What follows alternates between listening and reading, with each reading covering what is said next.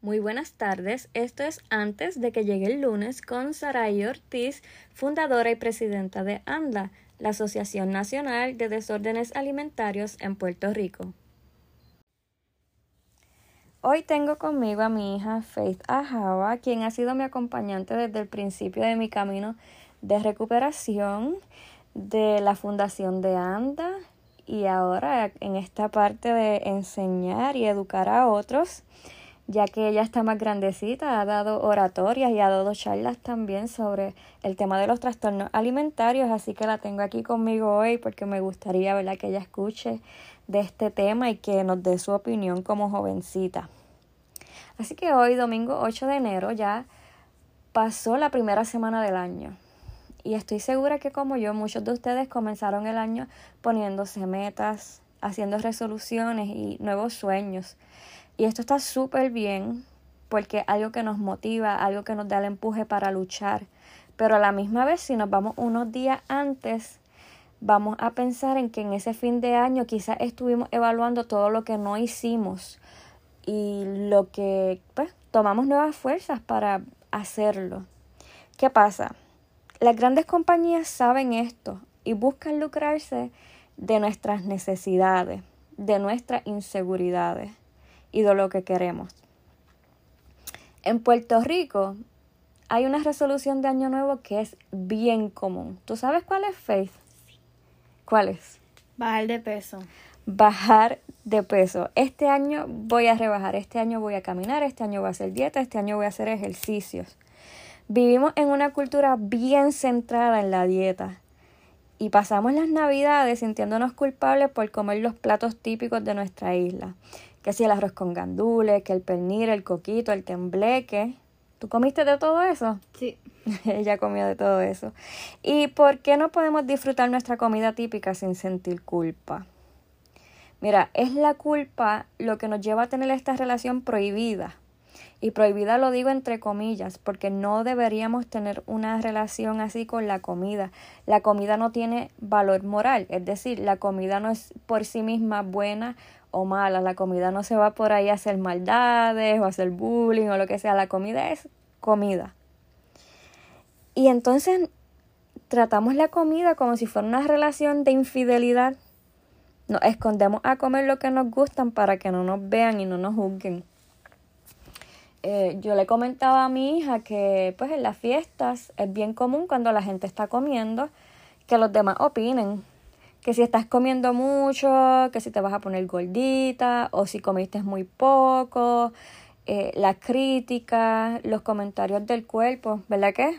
Sí. Que eso pasó en, en estas actividades familiares y pues ella, como les dije, ella ha sido parte de ANDA, ella está bien pendiente de los comentarios que hacen las personas y yo desde pequeña la he educado a que no escuche esas palabras, a que no escuche críticas sobre su cuerpo, porque realmente es algo tan cultural que le hace tanto daño a las personas este tipo de comentarios.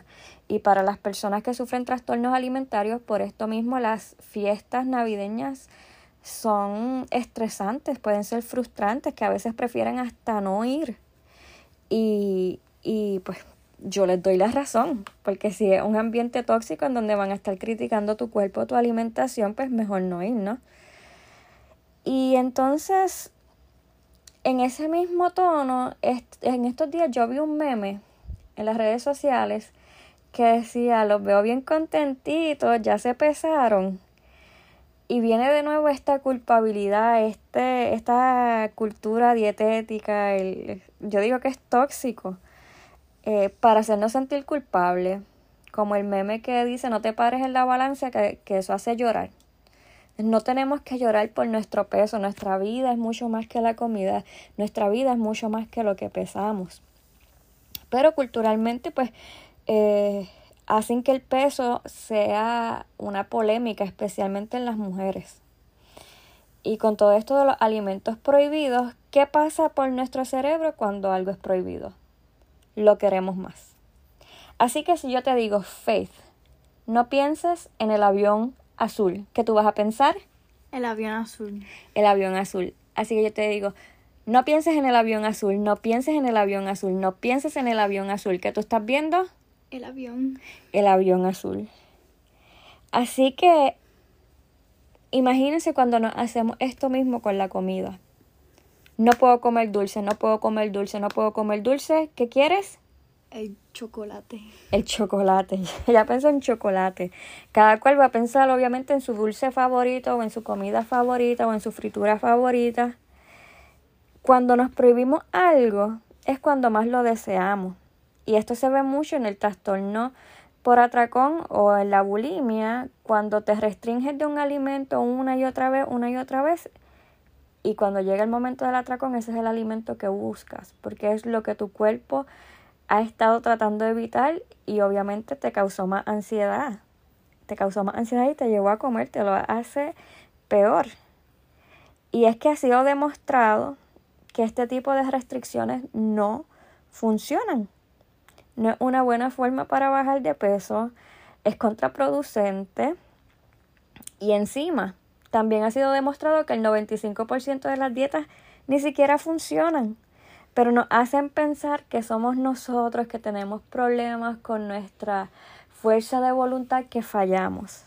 Esto no es cierto, no es nuestra culpa. Esas dietas son insostenibles, nos dan la cantidad de calorías que comería un toddler, un niño pequeño. Nosotros necesitamos muchas más calorías que esas para poder vivir normal, para que nuestros órganos funcionen. Entonces, este tipo de dietas quizás nos pueden hacer bajar de peso para una ocasión especial. Como quien dice, dos semanas es la boda, algo que escuchamos mucho. Este, pues voy a hacer dieta para caber bien en el traje o lo que sea. Faye me está haciendo señas de que sí, de que he escuchado eso. Entonces, pero después vamos a tener el efecto rebote, que eso significa que vamos a ganar el peso que perdimos o incluso más. Entonces, e-, en esta fecha, ahora mismo en enero, que aparecen todas las dietas a vida y por haber. Nos prometen que si resultados rápidos, que si no tienes que hacer ejercicio, o una pastilla para que no tengas que hacer dieta o tesis que te desintoxican y sí, bajas algo de peso, pero bajas de peso porque estás eliminando todo el agua del cuerpo y los desechos. Así que es una pérdida de peso temporera. Una vez tu cuerpo reponga el agua y haga más desechos a través de la comida, vas a volver a ganar el peso. Y ahí se empieza a crear este ciclo de adicción a los laxantes o cualquier tipo, ¿verdad? Los teces que terminan haciéndole mucho daño a nuestro cuerpo. Y yo quiero que piensen algo que me parece súper, súper interesante. En el jardín del Edén, en el principio de la vida, el primer conflicto, ¿por qué surgió? Por un alimento prohibido. Dice la Biblia que el fruto era codiciable. Así que yo me imagino que se veía delicioso. Nosotros siempre lo pintamos como una manzana, pero los estudiosos dicen que no era otra, una manzana, era otra fruta era otra cosa que quizás ni siquiera hemos visto. Así que la tentación pudo más que la prohibición, como les dije del avión. No pienses en el avión azul, pienses en el avión azul. Si Dios le dijo a Eva, no comas de ese fruto, que ella dice, ay, pero mira qué lindo se ve, se ve rico, debe saber brutal. Así somos nosotros con los alimentos que etiquetamos como prohibidos. Los deseamos más. Entonces cuando, según nosotros, fallamos, entonces nos sentimos deprimidos, nos castigamos, nos sentimos culpables y hasta con asco, porque no tenemos fuerza de voluntad para aguantar la boca. Y aguantar la boca también lo digo entre comillas, porque la comida es necesaria para vivir y esos gustitos está bien dárnoslos. Claro, hay que aprender balance, pero en estos momentos, más allá de balance, tenemos que aprender a sanar nuestra relación con la comida. ¿Por qué? Porque tenemos una relación bien complicada, tóxica. Y esta toxicidad no va a mejorar haciendo dieta o haciendo ejercicio excesivamente. ¿Por qué? Porque esto es parte de, ese de esa toxicidad las dietas, hiciste esta dieta, no funciona, ah, pues hago la otra, no funcionó, ah, salió un producto, pues lo compro. No, eso está añadiendo a tratar de sanar una relación que ya está dañada y lo que hace es dañarla más. Entonces lo que nos ofrecen las grandes compañías no es una solución, porque la industria de las dietas hace billones, no millones, billones de dólares anualmente. A ellos no les conviene darnos una solución. Ellos necesitan seguir creando inseguridades, promoviendo el modelo de belleza insostenible y llenando las redes sociales y los medios de imágenes perfectas y filtros que nos hacen sentir menos, nos hacen sentir inadecuadas y nos hacen sentir, yo diría, hasta feas. ¿Por qué? Porque nos acostumbramos tanto a retratarnos con los filtros, ¿verdad? ¿Y qué pasa cuando no nos ponemos filtros, Faith? Me veo bien mal. Y se me veo bien mal. Nos acostumbramos a vernos de una forma que no es real, porque nos borran hasta los poros. Entonces, cuando vemos nuestra cara real, nos sentimos inadecuadas, nos sentimos como que, uy, ¿qué es esto? O que tenemos que maquillarnos, o que quizás necesitamos cirugía. ¿Ven el truco? ¿Ven cómo algo que quizás está cool porque sí, a veces, los filtros son graciosos a veces y, está bien de vez en cuando, pero cuando nos acostumbramos a usarlos, empezamos a ver defectos donde no lo hay, porque no lo hay. Ese es quien, quien nosotros somos. Y pues es como un juego mental. Porque si ellos logran llegar a nuestra mente y a nuestras emociones, van a lograr trastornarnos, van a lograr sacarnos dinero, van a lograr su meta. Y está comprobado que en estas épocas es donde ellos más venden, porque nosotros estamos súper emocionales. Yo creo que en estas fechas nosotros gastamos un montón entre regalos y después en, ah, que si la máquina de ejercicio, que si la ropa de hacer ejercicio, que si las pastillas de la dieta, que si la batida, la suscripción al gimnasio.